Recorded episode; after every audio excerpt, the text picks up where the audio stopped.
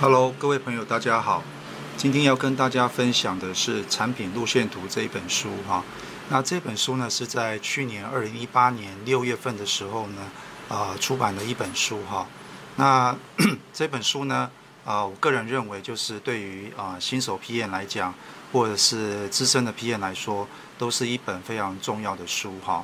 那呃，今天呢，我想分享的就是从这本书里面大概有三个我认为啊比较重要的一个地方呢，来跟大家做分享哈。那因为这本书我觉得非常的实用哈，所以我们去年在啊社团里面啊也办了三次的一个 workshop 哈，那就是针对这本书所提的一些观念哈，我们来做实际上个案的一个演练哈。那如果啊，各位对于说这样的 workshop 有兴趣的话，也可以到我们的网站上面哈，呃，triple w 点 p n 通 dot com 上面啊，可以找到啊这个课程的一些详细的说明哈，或者你可以在这个 YouTube 这个这个底底下呢留言哈，留言告诉我哈，那或者说啊，可以帮我们点个赞或是订阅哈，那都有相关的讯息的话呢，都会透过这样的方式呢来来通知各位哈。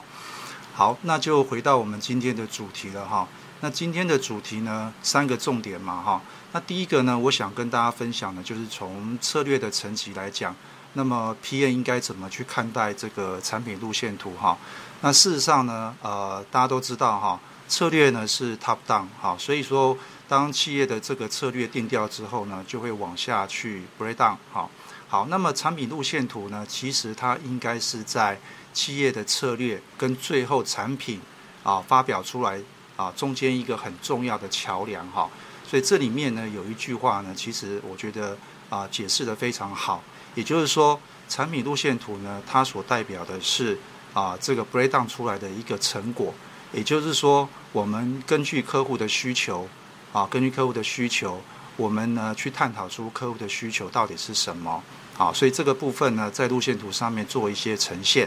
那实际上的产出啊，就是我们一般讲的所谓的产品或者是服务来讲的话，那这个是最后面呈现的一个方式哈。所以路线图呢，刚好就是企业策略跟我们实际上产出啊重要呃中间一个很重要的桥梁啊。所以产品路线图看的是 outcome。好，那真正的发布计划呢？我们看的是 output，啊，就是产出哈。所以我想这个呢，其实是呃很多人可能过去在看路线图的时候呢，可能都把它当成是一个产品哈。这包含我自己在内呢，啊，过去其实看到很多的这样的路线图呢，其实也都犯了这样的错误哈。那这本书的作者呢，呃，都有点出来这些相关的一些问题哈。所以我觉得这个观念呢，其实呢非常非常的重要哈。这是第一个呢，我想要跟大家分享的部分哈。那第二个呢，就是那一个完整的路线图到底要包含哪些内容呢？哈，那其实呢，呃，这里面呢，呃，书里面有提到了哈，呃，路线图里面呢，其实有五大的一个主要的组成要素，啊，那也有五大的一个次要的要素了哈。那详细的内容呢？每一个章节它都有做一些解释跟说明哈，所以我这边只是稍微简单的带一下哈，让大家知道说呃这本书的重点大概在哪里哈。那第一个呢，我们先从路线图的五大组成要素哈。第一个呢是产品的愿景，这个产品的愿景呢，各位可以把它想成说这个产品为什么存在的理由啊。所以也就是说，我们最后如果要发布出来的产品，它等于是一个最高的指导原则。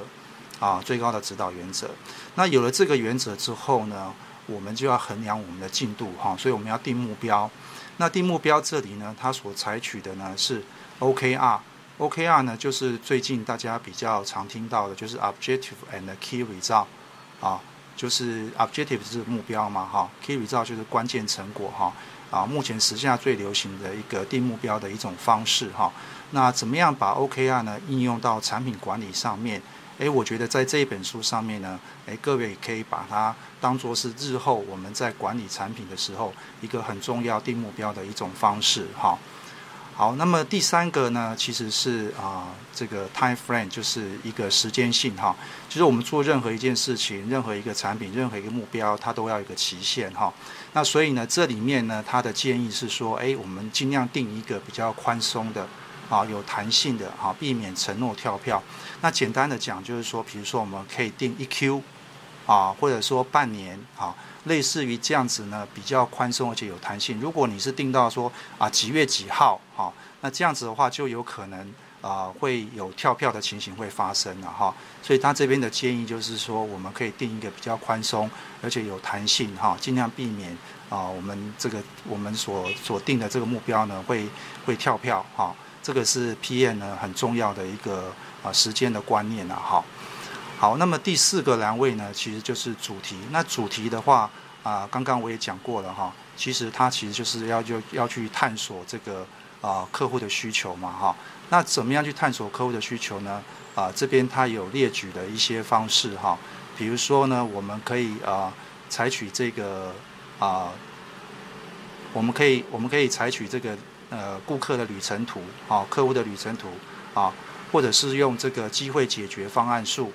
啊，机会解决方案数啊，那或者是用说故事的方式。啊，用说故事的方式哈，就透过一些工具呢，可以协助我们来去探讨用户的需求哈。所以记得哈，在主题这个地方，我们聚焦的其实就是刚刚讲的那句话，我们聚焦的是顾客的需求到底是什么啊，而不是真正顾客要的产品是什么哈。所以我们这边聚焦的是这个这个成果哈，而不是产出哈。这个就是在主题的部分里面我们所谈到的一个重点哈。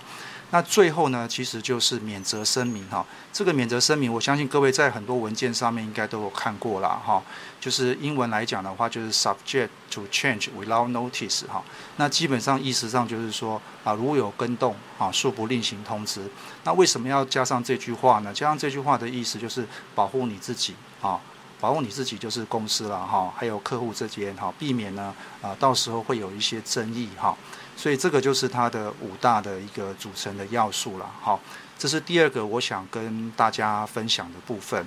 那第三个重点呢，我觉得对于产品经理或是 PM 来讲很重要的，就是说，那路线图呢，到底要给谁看哈？我们过去相信各位应该也看过很多路线图，我想都是千篇一律哈，就是说一个图可能呃顾客看的也是一样啊，或者说公司内部呢其实看到的呃也许呢稍微有一点点的不同哈，比如说可能呃这个在时间上面啊，或者说在其他地方稍微有点不同，但是呢我想大大致上都是大同小异哈。那事实上来讲这边呢，我觉得有一个很好的观念就是说，其实我们应该针对不同的人哈。啊，不管是组织内部或者组织外部的，哈，甚至是相关的利害关系人等，哈，应该所看到的路线图的重点应该是不同的，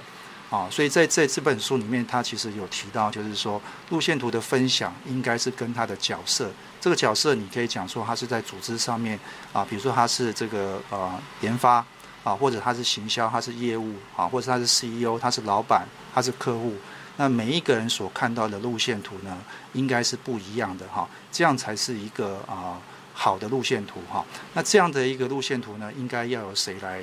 这个制作呢？谁来规划呢？那当然就是产品经理了啊，产品经理了哈。好，所以呢，这这个是我想要分享给大家的一个三个重点了哈。那如果你对于这样的一个产品路线图想要多了解的话，那也欢迎哈留言告诉我哈。那如果人数够的话呢，我们就来举办这样的一个 workshop 哈，让大家可以从实际上的案例里面啊了解这本书的一个重点。好，那唯有你演练过了，你才有办法去了解说，为什么过去我们看到的路线图呢，啊，都是啊有问题的。好，那这本书呢，非常值得大家去看。好，特别是产品经理。好。那今天的分享就到这个地方了哈，别忘了订阅我们的频道哈，那也别忘了给我们一点赞好，谢谢大家，谢谢。